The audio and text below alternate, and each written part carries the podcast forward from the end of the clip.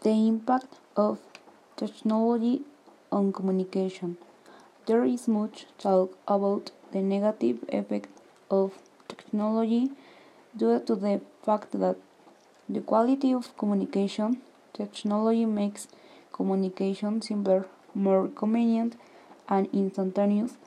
However, at the same time, it oversimplifies the way we communicate, degrading its quality. Technology related to communication continues to be updated, and we have reached the point where we express our feelings in our conversation using virtual symbols, emoji, and GIFs.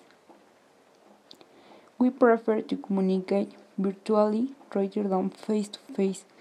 Technology makes communication really convenient Nowadays, most of the time we communicate online.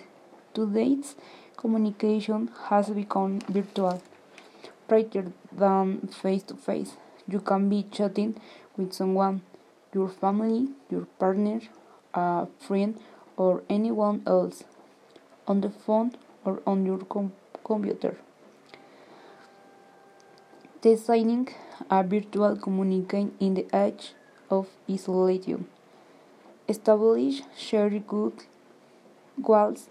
Shared objectives can be in a social team where everyone has an objective to win as a team, or in a company where each employee has an objective to improve his or her work in order to move up in the company and make the company grow separated together.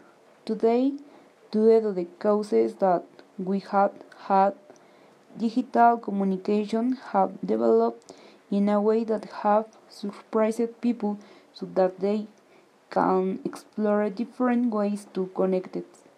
For teams, encourage, compete, and build friendship, giving result in business, business and social.